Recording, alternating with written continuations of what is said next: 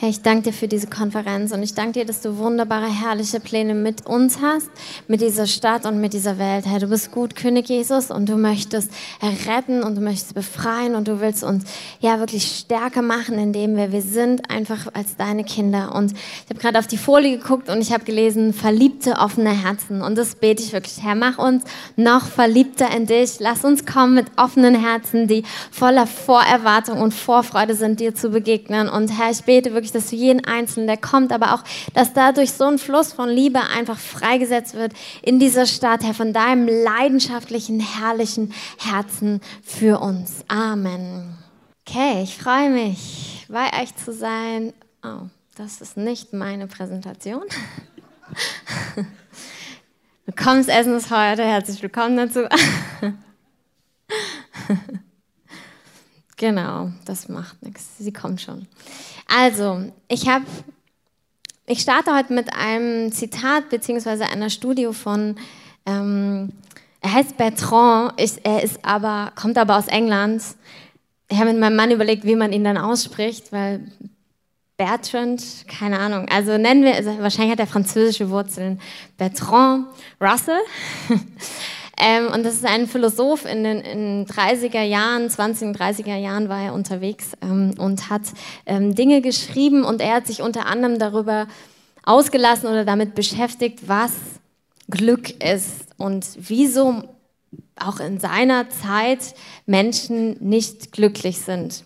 Das hat mich auf den guten Weg gebracht, mal ähm, Bilder rauszusuchen über glückliche Menschen. Das ist ja so ein schönes Hobby. Das sollte man eigentlich ständig machen, weil es einen selbst dann so inspiriert, wenn ihr euch mal die Bilder anschaut. Irgendwie macht es einen gleich glücklich, oder? Also glückliche Menschen strahlen etwas aus und er hat geschrieben, also er hat sich mit dem Gegenteil beschäftigt, hat gesagt, warum sind Menschen eigentlich in der Welt ängstlich oder traurig oder deprimiert? Und er hat einfach ähm, die Gründe von modernem Unglück definiert als ähm, Sinnlosigkeit, Wettbewerb, Com Competition, Langeweile, Müdigkeit, Neid, Schuld und Scham, Angst vor Verfolgung und Angst vor der öffentlichen Meinung. Das ist, was er so herausgefunden hat. Und ich möchte heute ein bisschen über glücklich sein sprechen mit euch oder nachdenken, weil ich glaube, dass es jeden von uns beschäftigt, aber dass es auch unsere Gesellschaft irre beschäftigt. Vielleicht noch mehr als andere Gesellschaften, weil wir sind individualistischer als jetzt andere. In anderen Nationen zum Beispiel, da bedeutet Glück etwas anderes. Und uns beschäftigt das. Ich glaube, unsere Welt in der wir leben, unsere Gesellschaft beschäftigt das. Wenn du das mal googelst, kannst du ganz viele Motivationstrainer finden, wie du dein persönliches Glück finden kannst. Also was du tun kannst, damit du glücklich wirst. Und wir wollen uns halt mal unseren persönlichen Motivationstrainer, die Bibel, anschauen. Die hat nämlich auch eine Meinung dazu. Und ich denke, das schätzen wir. Und wir gehen einfach mal in Matthäus 5 rein. Ihr dürft gern das mit mir zusammen aufschlagen.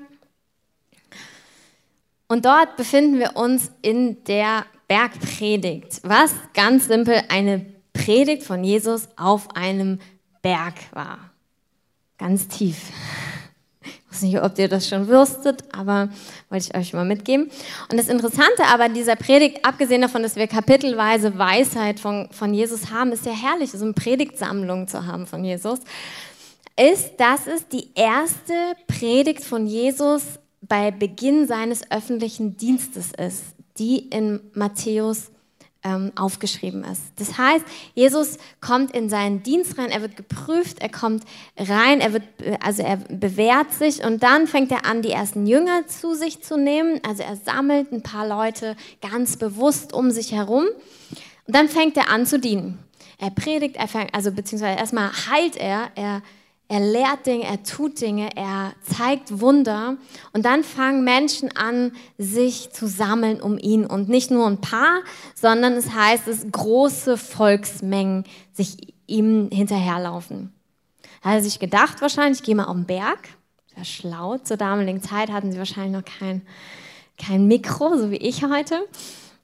Er ist also auf den Berg gegangen und das ist, was er als erstes gelehrt hat. Das ist, was er den Menschen mitgegeben hat, nachdem sie gesehen haben, boah, da ist was, der kann was, der tut was. Okay, jetzt erkläre ich euch mal was. Und dann hängt es in Matthäus 5, da, ne, er sah die Volksmengen, er stieg auf den Berg, er hat sich gesetzt, seine Jünger traten zu ihm hin und dann tat er seinen Mund auf und lehrte sie und sprach. Und das erste Wort ist glückselig. Es sind die sogenannten Seligpreisungen, sagt man auch. Er sagt dann ganz viele Dinge, glückselig sind, glückselig sind. Es geht also um Glück. Und ich möchte hier einmal, ich lese die einmal mit euch durch, bleibt gerne dran. Also es heißt hier, glückselig die Armen im Geist, denn ihrer ist das Reich der Himmel. Glückselig die Trauernden, denn sie werden getröstet werden. Glückselig die Sanftmütigen, denn sie werden das Land erben. Glückselig, die nach Gerechtigkeit hungern und dürsten, denn sie werden gesättigt werden. Glückselig die Barmherzigen, denn ihnen wird Barmherzigkeit widerfahren. Glückselig die reinen Herzen sind, denn sie werden Gott schauen. Glückselig die Friedensstifter, denn sie werden Söhne Gottes heißen. Glückselig die um Gerechtigkeit willen verfolgten, denn ihrer ist das Reich der Himmel. Glückselig seid ihr, wenn sie euch schmähen und verfolgen und alles Böse lügnerisch gegen euch reden werden um meinetwillen. Freut euch und jubelt, denn euer Lohn ist groß in den Himmeln. Denn ebenso haben sie die äh, Propheten verfolgt, die vor euch waren.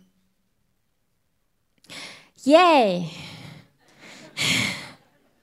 Seid ihr motiviert? die große Motivationspredigt. Ähm, ja, das habe ich mir bei manchen Propheten auch schon gedacht. Es gibt so ein paar Propheten, wo, wo Gott dann vorher sagt, ähm, ich schicke dich jetzt los, aber sie werden nicht auf dich hören und werden dich übrigens auch verfolgen und dich hassen dafür. Okay, danke. dann gehe ich mal. Uhu.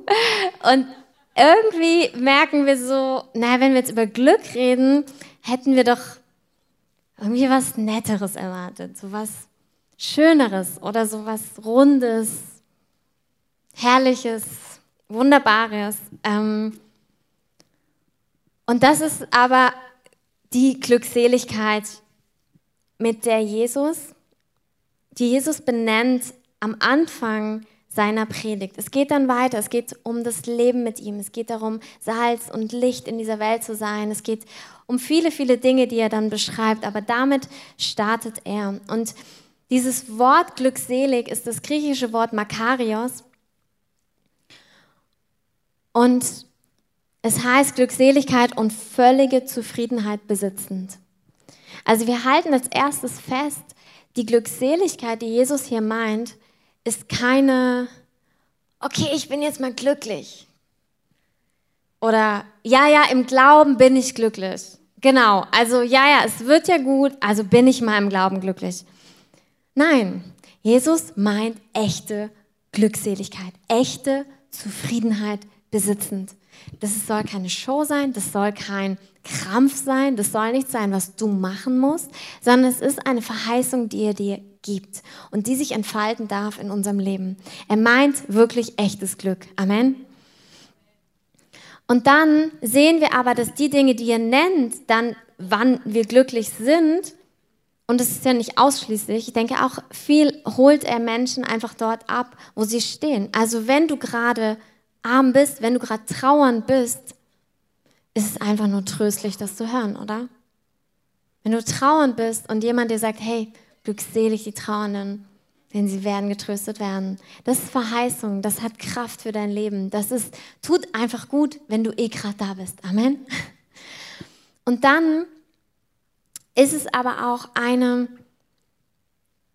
eine Glückseligkeit, die, wie wir sehen, eben nicht auf den äußeren Umständen basiert, die jetzt gerade sind, sondern eine, die Verheißung hat, eine, die sieht, wo es hingeht. Also ich bin ganz real glücklich, okay, kein Fake, aber vielleicht nicht gerade wegen meiner jetzigen Situation, sondern weil eine Verheißung mit dieser Situation verknüpft ist. In Verfolgung kann ich glücklich sein, wenn ich begriffen habe, hey, da ist ein Lohn im Himmel und es macht einen ewigen Unterschied. Und es sind eben nicht gerade die Dinge, wo wir denken, ja genau, super, ähm, hungern und dürsten, ist jetzt für uns gar nicht so, so positiv. Und denkt, wenn es glückselig, die, die satt sind und sich laben können an guten Dingen. Da würde man eher sagen, ja, genau so ist es. Aber Jesus dreht es irgendwie um. Und ich möchte auf den ersten Punkt ein bisschen eingehen. Und zwar glückselig die Armen im Geist, denn ihre ist das Reich der Himmel. Es ist eine Jetzt-Beschreibung, also das Reich der Himmel ist dein, wenn du arm im Geist bist. Was heißt dieses arm im Geist zu sein? Ich denke, es gibt verschiedene Auslegungen hier. Ähm, eine Parallelstelle dazu ist Jesaja 57, 15. Und da heißt es, so spricht der Hohe und Erhabene, der ewig wohnt, dessen Name heilig ist. Ich wohne in der Höhe und im Heiligtum. Und bei denen, die zerschlagenen und demütigen Geistes sind, auf das ich erquicke den Geist der Gedemütigten und das Herz der Zerschlagenen. Arm im Geist zu sein, spricht von einer Abhängigkeit von Gott. Es spricht davon, nicht selbst alles in der Hand zu haben, auch nicht jeden Mangel von mir selbst auflösen zu können, im Griff zu haben. Hier ein Zitat von, das schreibt Heidi Baker, weil sie einfach einen Dienst seit Jahrzehnten unter Armen in Afrika hat. Nicht nur, aber das war ihr Start irgendwie auch, wo Gott sie ganz viel geprägt und gelehrt hat. Und sie schreibt, was bedeutet es, arm im Geist zu sein? Die Armen haben etwas an sich, das Gottes Herz erfreut. Sie sind zerbrochen, sie wissen, dass sie in Not sind. Aber was an ihnen wirkt auf das Reich Gottes so anziehend? Die Antwort liegt in ihrer Abhängigkeit, ihrem Hunger, ihrer Not und ihrer Verzweiflung. Und darin sagt Gott,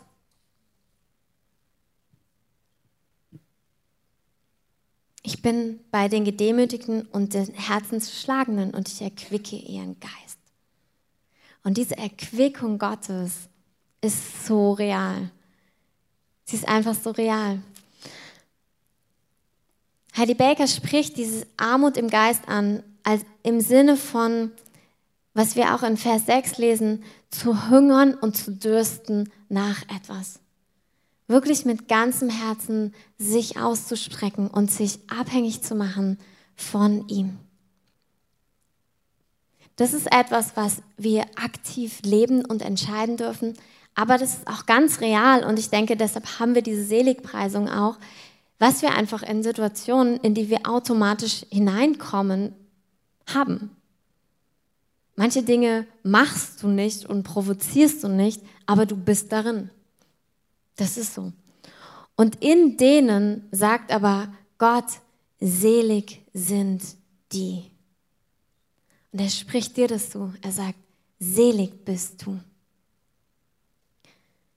In all diesen Verheißungen, die hier dran hängen, also zum Beispiel glückselig die Trauenden, denn sie werden getröstet werden,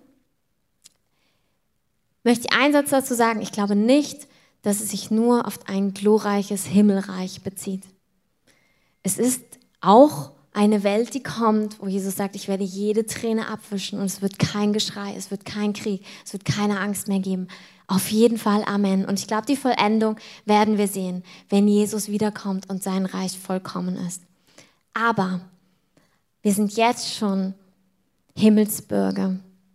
Wir sind jetzt schon die, die gerufen sind. Wir dürfen mehr und mehr in diesem Königreich leben, was wir durch Glauben an uns reißen. Und im Glauben dürfen wir das jetzt schon erleben. Und das Interessante an diesen Verheißungen ist, dass es alles passive Sachen sind. Also im Hinblick auf uns ist es passiv. Sie werden getröstet werden. Also es geht nicht darum, dass du dir Trost holst, sondern es heißt, glückselig sind die Trauenden, sie werden getrostet werden, sie bekommen etwas. Glückselig, die nach Gerechtigkeit hungern und dürsten, sie werden gesättigt werden. Es fasst so ein bisschen für einen erwachsenen Menschen ähm, Du wirst gefüttert werden. Und denke, okay. Ähm, ja, es ist ein Bild von einer Abhängigkeit. Ich bin echt. ich spüre Durst, ich spüre Hunger. Und das muss nicht immer eine totale Notsituation sein, sondern es kann auch einfach deine Vision sein, wo du merkst, oh, da ist so viel mehr. Da ist noch so viel mehr, was Gott vorhat. Da ist noch so viel Nöten, die Gott in dieser Welt begegnen möchte. Ich spüre die Sehnsucht meiner Berufung. Und auch das kann manchmal wehtun, wenn du merkst, so, oh, da kommt noch so viel und ich strecke mich aus. Und es ist manchmal so ein Hungern und Dürsten nach etwas. Und auch das ist, glaube ich, Mut, das auszuhalten und nicht wegzuwischen oder seine Theologie zu ändern oder irgendwie taub zu werden. Und es gibt vielleicht so Zeiten, aber Gott wirbt immer wieder, dass wir neu uns aufmachen im Glauben und vorwärts gehen. Für mich ist es ein totaler Segen, dass ich im Multiplikatorenkurs lehre. Das heißt, alle drei Monate lehre ich wieder über Glauben, über Finanzen, über Vorwärtsgehen. Und das tut mir total gut, weil ich merke, ich habe gar keine Chance, stehen zu bleiben. Ähm, weil da immer wieder dieses, dieses Wort ist, was mich inspiriert und was mir zeigt, es gibt noch so viel mehr. Da ist noch was, Herr. Und ich komme nicht dran vorbei. Und manchmal fühlt es sich an wie Hungern und Dürsten, weil ich es nicht machen kann. Aber weil ich weiß, dass das Wort ist, glückselig die, hungern und dürsten, weil sie werden gesättigt werden. Amen. Und das ist so gut. Und das ist auch da, wo wir Dinge vielleicht noch nicht sehen, gibt es mir so eine, ja, ein Glück, weil ich einfach weiß, nee, es ist gut, es ist okay, es ist in Ordnung. Und es ist doch nicht okay, aber er hat es in der Hand und nicht ich habe es in der Hand. Es ist wirklich hands off. Ähm, die großen Dinge Gottes hängen nicht von unserer Kraft oder Macht ab, sondern es sind seine Vision. Es ist das, was er vollbringt, ja, durch uns, durch jeden einzelnen von euch, durch unser Leben hindurch. Aber er vollbringt es, nicht wir vollbringen es. Das ist auch dieses Streben nach Glück. Eine der größten Punkte auch in meinem Leben war nicht herauszufinden, wie ich glücklich bin oder werde. Und es gibt da total gute Strategien die sind auch gar nicht falsch. Es, ich habe dann bei einem gelesen, der schreibt dann, ich glaube, es war sogar derselbe, der über Unglück geschrieben hat, der hat dann so, ach, was kann man jetzt machen, ne? weil wir müssen ja irgendeine Lösung haben. Und er hat dann ähm, irgendwie geschrieben, ja, wenn du zum Beispiel in Urlaub fährst, dann geh doch nicht immer zu dem gleichen Fastfood-Restaurant, sondern probier doch mal was Neues aus, so sei offen für neue Dinge und es wird dein Leben inspirieren. Und ich liebe solche Sachen, auch immer mal sowas zu hören, wo man merkt, ja genau, ich probiere mal was Neues, also ich liebe es halt eh, was Neues auszuprobieren. Und, und dann merke ich aber auch, ich weiß nicht, ob man unbedingt älter dazu sein muss. Ich glaube, man spürt es relativ schnell, dass man merkt, ja, mein Glück habe ich aber nicht in der Hand. Ich kann Dinge in Position bringen, ich kann schauen, dass ich offen bin an Stellen, aber so richtig in der Hand hat es keiner. Ich habe festgestellt, selbst wenn ich dann Dinge habe, ich kann sie gar nicht festhalten. Und wenn ich versuche, sie festzuhalten, wird es nur krampfig und eigentlich noch schlimmer als vorher. Ich weiß nicht, ob ihr das kennt. Wir haben unser Glück nicht in der Hand. Und das ist aber, ich glaube, die größte und entspannendste und schönste Erkenntnis ist, wenn wir verstehen, wir müssen es nicht in der Hand haben. Dieses Loslassen und ich sage nicht auf kleiner Ebene, es gibt Dinge, die können wir auch mit der Hilfe des Heiligen Geistes wirklich, der Heilige Geist möchte uns helfen, uns gut zu positionieren und Dinge zu, zu vergeben und an Punkten Dinge zu klären. So, ich glaube, dadurch kommt Glück, dadurch kommen heile Beziehungen und so weiter. Aber das, den großen Rahmen ist wirklich in Gottes Hand. Und darin ist dieses, dieses Loslassen, von dem Lukas 9 auch spricht, wo es heißt,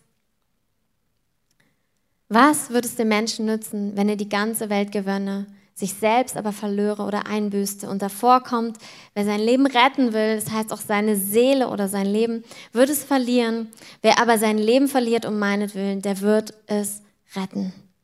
Amen.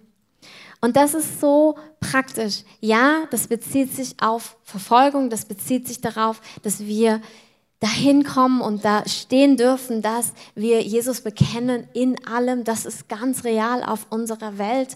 Ich habe jetzt wieder ähm, Zeugnisse aus dem Iran gehört von einem Prediger, der dort reingegangen ist und Personen in ähm, Evangelisation trainiert hat. also Christen im Iran.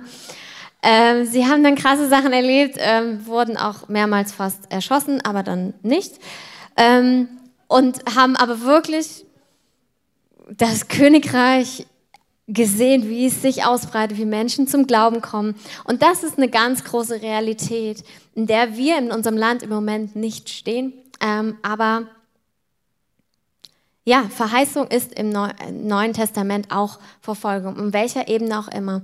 Aber es hat auch gerade in unserer Gesellschaft einen Aspekt der Hingabe von unseren Plänen, von unseren Wünschen, von unserem Lebensglück wo wir denken, okay, wenn ich das so und so und so mache, dann werde ich glücklich. Und ich glaube, die Erkenntnis, dass es nicht funktioniert, ist eine ganz erlösende und befreiende, weil Gott uns total beschenken möchte. Er möchte uns so über alle Maßen beschenken, dass wir es gar nicht aushalten können vor ganz realem, echten Glück. Das ist nicht immer nett es ist auch nicht immer konfliktfrei, aber es ist wirklich tiefste Zufriedenheit, vor allem in ihnen, aber dann auch, auch in Umständen, auch in Beziehungen, auch in Dingen, die uns wirklich satt machen. Ich hatte eine Zeit in meinem Leben, wo auch wegen Krankheit und verschiedensten Dingen ähm, ich so wie ein Stück weit auf so einem Wartegleis irgendwie war. Also man hat so das Gefühl, man also ich war halt einfach krank, ich konnte nichts machen und so das Leben bei allen geht weiter und ich bin eh, ich bin halt so ein Beziehungstyp, irre einsam gefühlt und all das, was dann so damit verbunden ist, auch in Zweifeln und ich habe es so beschrieben, es war, irgendwann hatte ich so das Bild von wirklicher Dunkelheit und ich habe einfach gesagt, Herr, jeden Tag, du musst mich glücklich machen. Du musst mir irgendwas geben, damit mein Leben Sinn macht. Ähm, und es waren wie so wie so Lichtstrahlen, die hineingekommen sind. Und im Psalm 16, Vers 2 heißt es, du bist mein Herr und mein ganzes Glück. Und sich daran festzumachen, wirklich zu sagen, Herr, bottom line, also mal alles andere weggetan, du bist mein Glück. Mit allem, was ich mir wünsche, was legitime Wünsche und Dinge sind. Aber irgendwann, ich habe das Gefühl, es tut so gut, immer mal wieder auf diesen Grund zu kommen. Worauf stehe ich denn? Was ist denn mein Fundament? Mein Fundament sind nicht äußere Umstände. Mein Fundament ist mein Gott. Und diese Beziehung zu ihm, die, die er möglich gemacht hat. Und zu erwarten, dass er mich in jeder Situation sättigen kann. Das heißt, wir werden gesättigt mit seinem Angesicht. Und das kann eine total übernatürliche Erfahrung sein. Aber es kann auch sein, dass dein Nachbar vorbeikommt und dir eine Umarmung gibt. Gott ist in allem drin. Aber die Frage ist, glaube ich das? Kann ich mich entspannen in diese nicht in der Hand haben? Indem, dass ich einfach weiß, er macht es, auch wenn ich mich gerade unfähig dazu fühle. Es gibt so viele Geschichten, wo Gott dann geheilt und befreit, wo er treu war. Ich möchte einen von Julia erzählen. Ich habe sie gerade nochmal gefragt, ob ich das darf. Sie war vor ein paar Wochen auf einer Konferenz in der Schweiz und sie wollte, ist mit dem Wunsch dahin gefahren, sie wollte unbedingt mit dem Gastsprecher sprechen. Sie wusste nicht, wie groß oder klein oder möglich oder unmöglich das ist und ist einfach hingefahren, hat Geld dafür ausgegeben, war auch so eine gute Konferenz, aber sie ist hin, hat gesagt, Herr, das ist eigentlich, was ich mir wirklich wünsche. Und dann kannst du denken, ja, okay, vielleicht macht's ja Gott. Sie hat auch gesagt, ja, zehn Minuten würden mir reichen. Das sind immer so, so wo wir Gott dann auch sagen, hey, das reicht mir auch. Also es ist schon okay, wenn du mir so ein bisschen was gibst. Und dann kommt sie dort an, setzt sich hin, setzt sich eine Frau zu ihr, die sagt einfach, hey, du hast so sympathisch ausgesehen. Ich hab, wollte dich einfach mal ansprechen. Punkt Nummer eins. Ähm, gut, sie, hat, kommt mit ihr ins Gespräch und dann kommen sie irgendwie da drauf, dass sie gerne mit dem Glassprecher reden möchte. Dann sagt die Frau, ah ja, gar kein Problem, ich war da auf der Bibelschule und ich kenne ihn persönlich. Ja, und wenn er kommt, hole ich ihn gleich her und stelle ihn dir vor. Und sie so, okay, ähm, alles klar, vor der, also vor der ersten Session.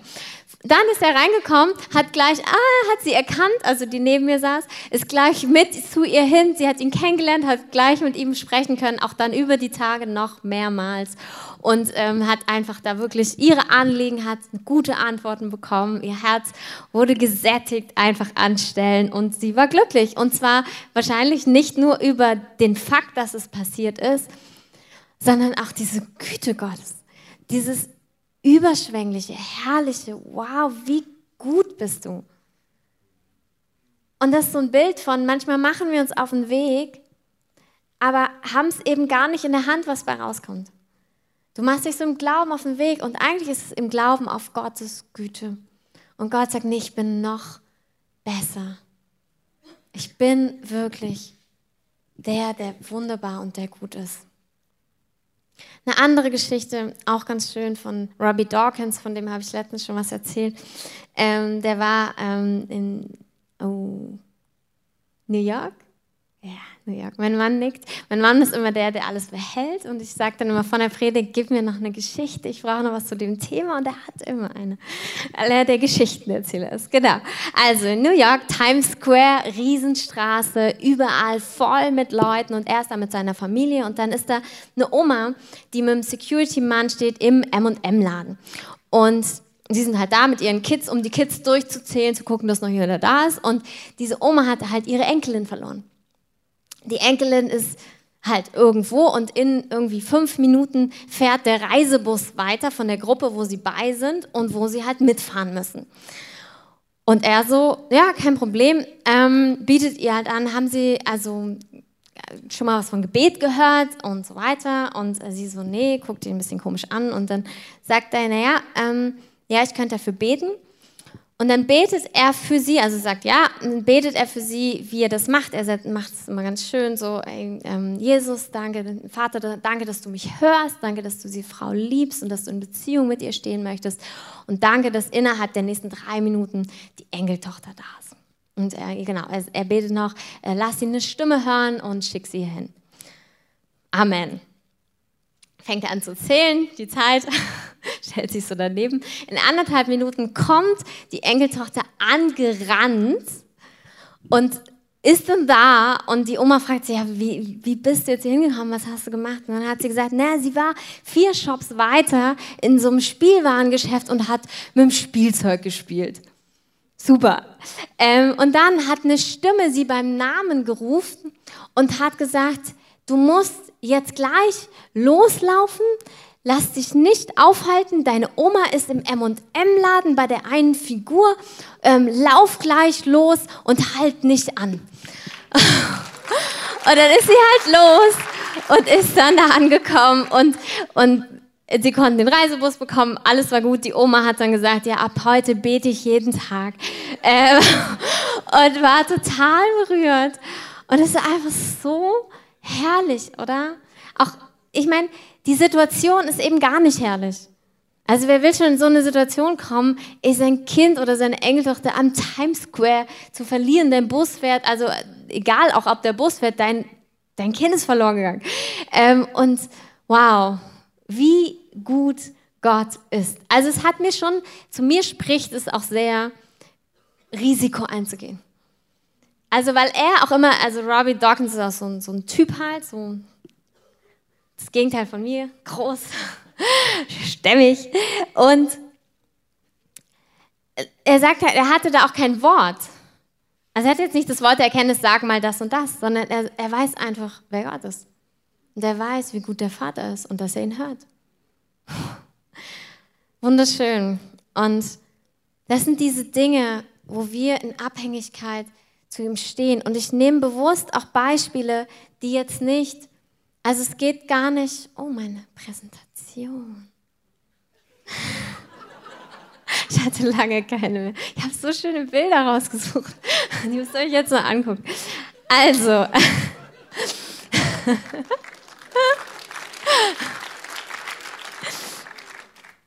Da geht's. Ich bin immer noch da, das ist gut. Also, ähm, Es geht einfach um diese Abhängigkeit von Gott und es geht noch nicht mal um die größten Notsituationen. Und es geht doch um die größten Notsituationen. Gott ist so treu und er will dir in dem Frieden geben. Er will dir in dem begegnen und wirklich dich sättigen an deinem Herzen.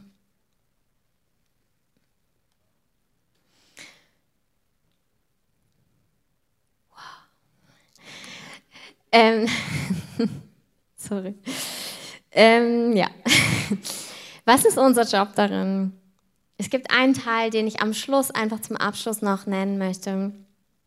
Es geht darum, es, davon spricht es auch, in, wenn wir weiterlesen in Matthäus, geht es darum, dass Jesus uns Beispiele nennt, zum Beispiel die Vögel des Himmels oder die Blumen, die nicht arbeiten und doch versorgt sind. Und dann heißt es in Matthäus 6, Vers 27, wer aber unter euch kann mit Sorgen seiner Lebenslänge eine Elle zusetzen? Du hast dein Leben nicht in der Hand. Das Schöne ist hier, das Wort Lebenslänge ist auch das Wort Größe. Also, ne, wer kann seine Größe verändern? Damit konnte ich mich wieder sehr identifizieren. Äh, ich habe nicht total drunter gelitten, dass ich immer klein war, aber irgendwie war ich, ich war nie die Kleinste. Und dann in der Grundschule, auf einmal haben die anderen so einen Schuss gemacht. Und dann war ich auf einmal die Kleinste und habe so gedacht, mh. Hm. und dann habe ich mal Jugendarbeit probiert. Und es war, ich meine, ich war auch einfach schüchtern und so, aber es war halt irgendwie dadurch, dass ich so klein war, kam nicht so viel Autorität rüber vielleicht. Das heißt, die Kids, äh, ja, ich war schnell wieder draußen, weil ich es nicht so schön fand. Ähm, genau, irgendwann hat Gott dann zu mir, äh, gibt ja Gott, hat er immer versöhnliche Worte, hat gesagt, Donja, du bist meine Geheimwaffe. Man sieht es dir nicht an, aber da ist Power in dir durch den Heiligen Geist. Amen. Und so ist es einfach, wir haben es nicht in der Hand. Du hast deine Größe nicht in der Hand. Du hast ganz viel in deinem Leben nicht in der Hand. Amen. Es gibt einen Teil, wo er sagt, warum bist du eigentlich besorgt? Es gibt die andere Stelle in 1. Petrus 5. Vers 6, da heißt es, demütigt euch nun unter die mächtige Hand Gottes, damit er euch erhöht zur rechten Zeit, indem ihr alle eure Sorge auf ihn werft, denn er ist besorgt für euch. Wenn du dich fragst, wie du den ersten Teil der Predigt praktisch umsetzen kannst, ist das eine praktische Lösung. Deshalb ist das einer meiner Leitverse für mein Leben, weil ich predige jetzt nicht als der Fachmann zu euch, sondern ich predige auch zu mir immer wieder. Und er sagt, wie demütige mich, wie, wie gebe ich mich unter diese Hand, diese schützende Hand, diese bedeckende Hand, diese Hand, die mich versorgt, die, mich, die mir alles gibt. Wie mache ich das? Indem ich mich nicht sorge.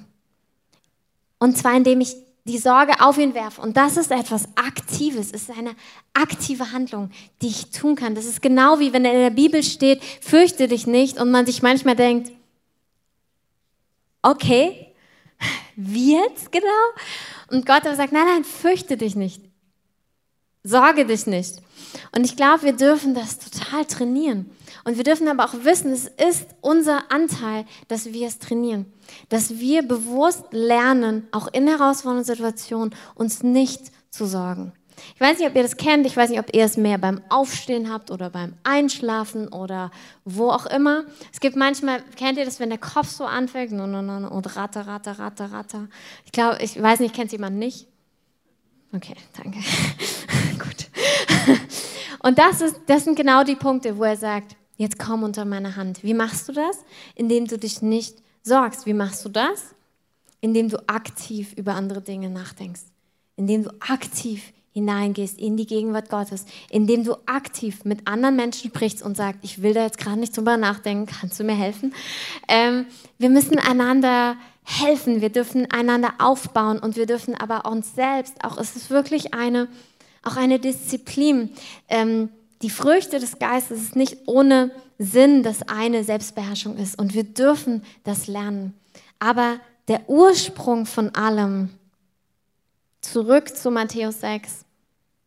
Ne? Also keiner kann dem Leben etwas hinzufügen. Und dann heißt es, warum seid ihr um Kleidung besorgt? Betrachtet die Lilien des Feldes, wie sie wachsen. Sie mühen sich nicht, auch spinnen sie nicht. Also sie arbeiten nicht für das, was sie bekommen. Und dann heißt es, ich sage euch aber, dass selbst nicht Salomo in all seiner Herrlichkeit bekleidet war wie eine von diesen. Und als ich das so von den Lilien gelesen habe, das hat mich ans hohe Lied erinnert. Und ich komme damit zum Schluss. Ihr könnt gern nach vorne kommen. Die Lilie findet ihr wieder in Hohelied. The Lily of the Valley oder die ähm, Blume von Sharon. Es gibt verschiedene Übersetzungen. Aber wovon spricht es? Wenn er dieses Bild einer Lilie nimmt, nimmt er etwas Zerbrechliches, etwas Wunderschönes und etwas sehr Starkes, weil diese Lilie, also wahrscheinlich kann man es gleichstellen mit, wo ist sie? Hier, eine dünnen Trichternarzisse, eine Strandlinie. Also die wächst auf Sand und ähm, wie sagt man, ähm, also im Trocknen, im, dort wo Felsen sind, dort wächst diese Lilie. Und ich habe jetzt ein anderes Bild, aber ist auch schön, ähm, weil, ist nicht ganz die Lilie, aber es ist auf dem Fels, hey. Ähm, gute Überleitung, Dunja. Ähm, ja, daran üben wir nochmal. Also, der Punkt ist, Gott sieht dich so. Gott sieht dich, dass du auf dem Felsen stehen kannst, dass du auf dem Felsen wachsen kannst, dass all das, was ich gesagt habe, das Nicht-Sorgen, kommt wiederum nicht aus unserer eigenen Kraft. Es kommt nicht daraus, dass wir uns jetzt anstrengen und so gut wie möglich disziplinieren. Du kannst so viel Disziplin haben, wie du willst. Es wird nie in deinem Herzen ankommen, wenn die Offenbarung fehlt von dem, wer du in seinen Augen bist. Und in seinen Augen bist du diese Lilie. Du bist dieser Baum, der auf dem Felsen nicht nur steht, sondern der verwurzelt ist tief hinein in die Erde der auf dem Felsen ist, aber seine Wurzeln gehen über den Felsen hinaus und das Wasser ist übrigens auch da. Also wir sind an diese Wasserläufe gepflanzt. Und das ist das Bild, was er von dir hat. Und in allem, wo, ähm, wo wir Glück suchen, sagt er, hey, du findest alles, was du brauchst, diese Nahrung findest du in, durch diese Wurzeln. Du bist gegründet in seiner Liebe. Seine Liebe ist das, was dich primär ausfüllt und alles andere an Geschenken, die er hinzugibt. Und ich möchte einfach so, dass wir so einen Moment einfach nehmen, wenn Carsten so ein bisschen spielt, wo wir einfach, einfach in dieses Bild kurz hineingehen. Einfach sagen, Herr, zeig mir, wie du mich siehst. Ihr könnt gerne die Augen dazu zumachen. Vielleicht gibt er euch auch ein anderes Bild. Aber Vater, ich bitte dich, dass du jedem Einzelnen einfach seinen Wert zeigst, Herr. Dass wir wissen, wer wir sind. Herr, dass wir erkennen, dass wir tief gewurzelt sind in deiner Liebe, dass wir feststehen dürfen. Vater, dass egal wie unerreichbar manche Dinge scheinen oder wie, wie groß unsere Vision ist oder auch wie schwer manche Umstände sind, Herr, ich danke dir, dass wir ganz fest in dir gewurzelt sind, Herr. Und ich danke dir, dass du unser Glück bist, Herr, und dass du unser Leben voll und satt machst, Herr. Vater, und ich bitte dich, dass du uns eine Gnade gibst, dass du einzeln eine Gnade gibst und du siehst genau, wer das jetzt gerade braucht, Herr, wo es wichtig, wo es entscheidend ist, dass wir unser Glück neu in deine Hand legen. Da, wo es vielleicht auch quälend war, wo manche Dinge unzufrieden, unbefriedigend sind, Herr. Manche Umstände, manche Lebenssituationen. Ich danke dir, dass wir das ganz neu in deine Hand legen können.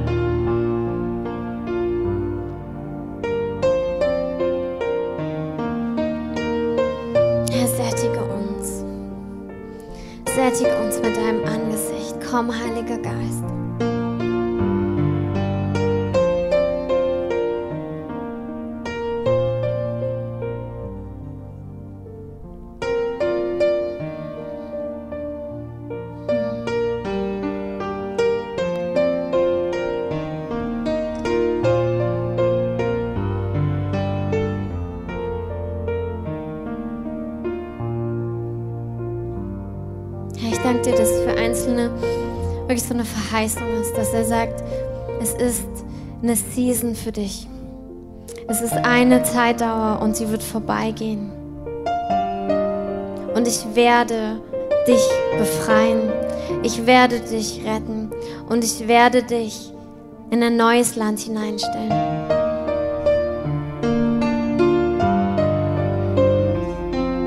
Und ich bete das ein für betrifft. Du kannst vielleicht dein, deine Hand auf dein Herz legen. Und ich ich sage jetzt, dass der Heilige, Heilige Geist, danke, dass du jetzt kommst und dass du Frieden ausgießt und dass du Trost ausgießt, Herr. Danke für deinen Trost, Herr.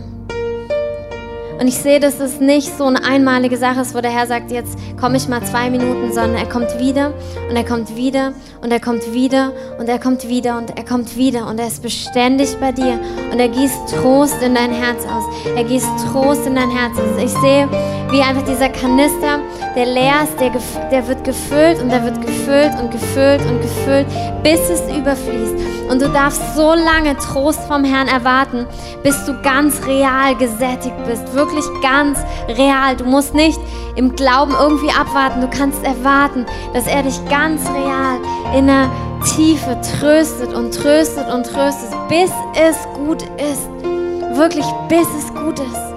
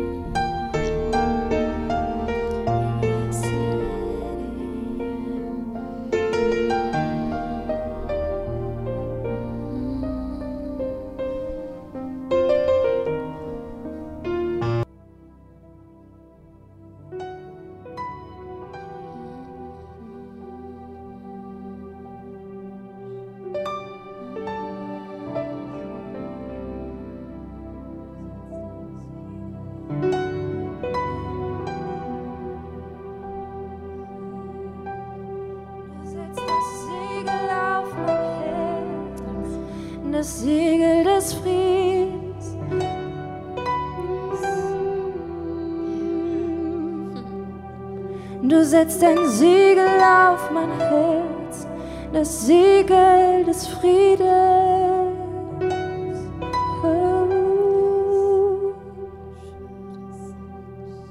Du setzt ein Siegel auf mein Herz.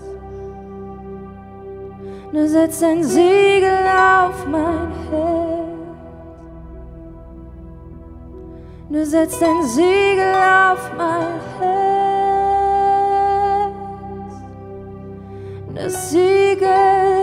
Friedens.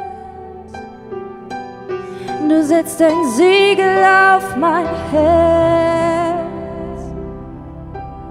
Du setzt ein Siegel auf mein Herz. Du setzt ein Siegel auf mein Herz. Dein Siegel des Friedens. Du setzt ein Siegel auf mein Herz. Du setzt ein Siegel auf mein Herz. Du setzt ein Siegel auf mein Herz dein Siegel des Friedens.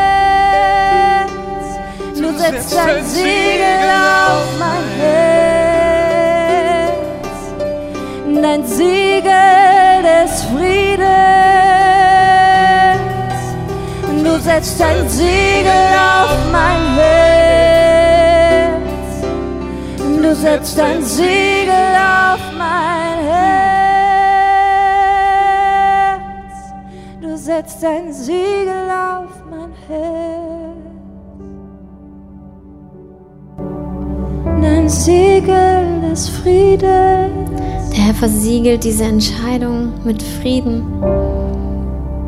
Ich sehe, wie er jetzt auch so Dinge austauscht.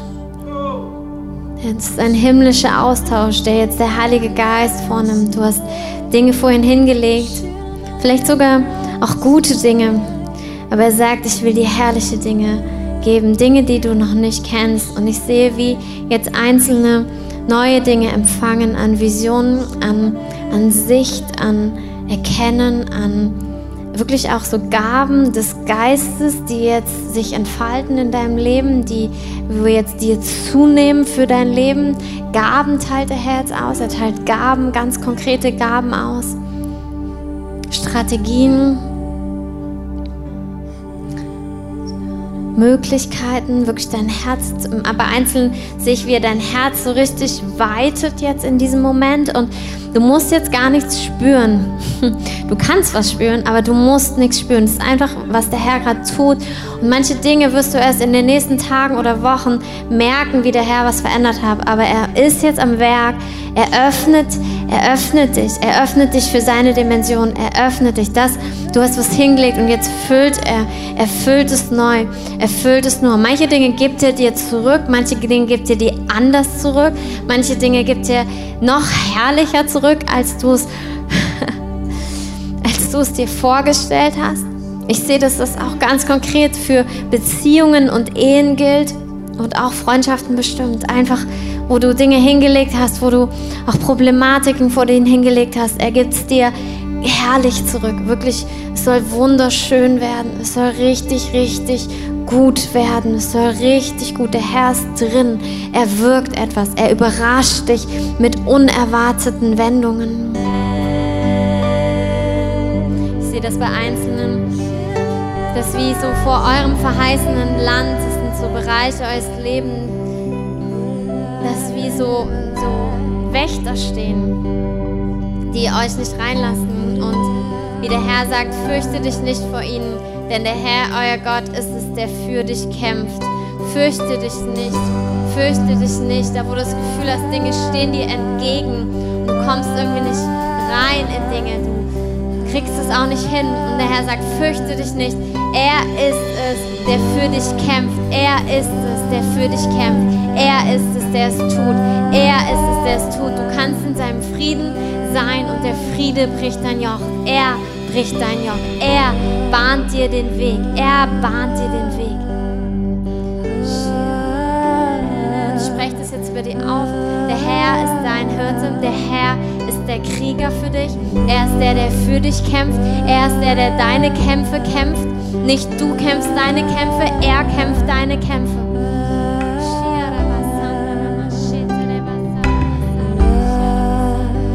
Hindernisse müssen jetzt weichen im Namen Jesus.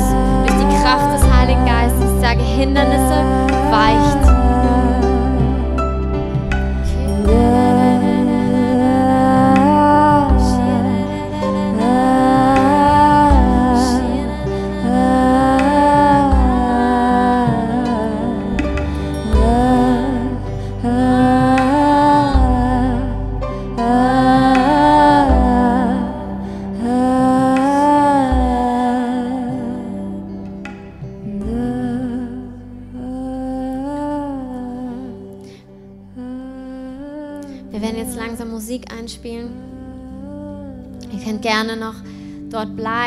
seid mit dem Herrn.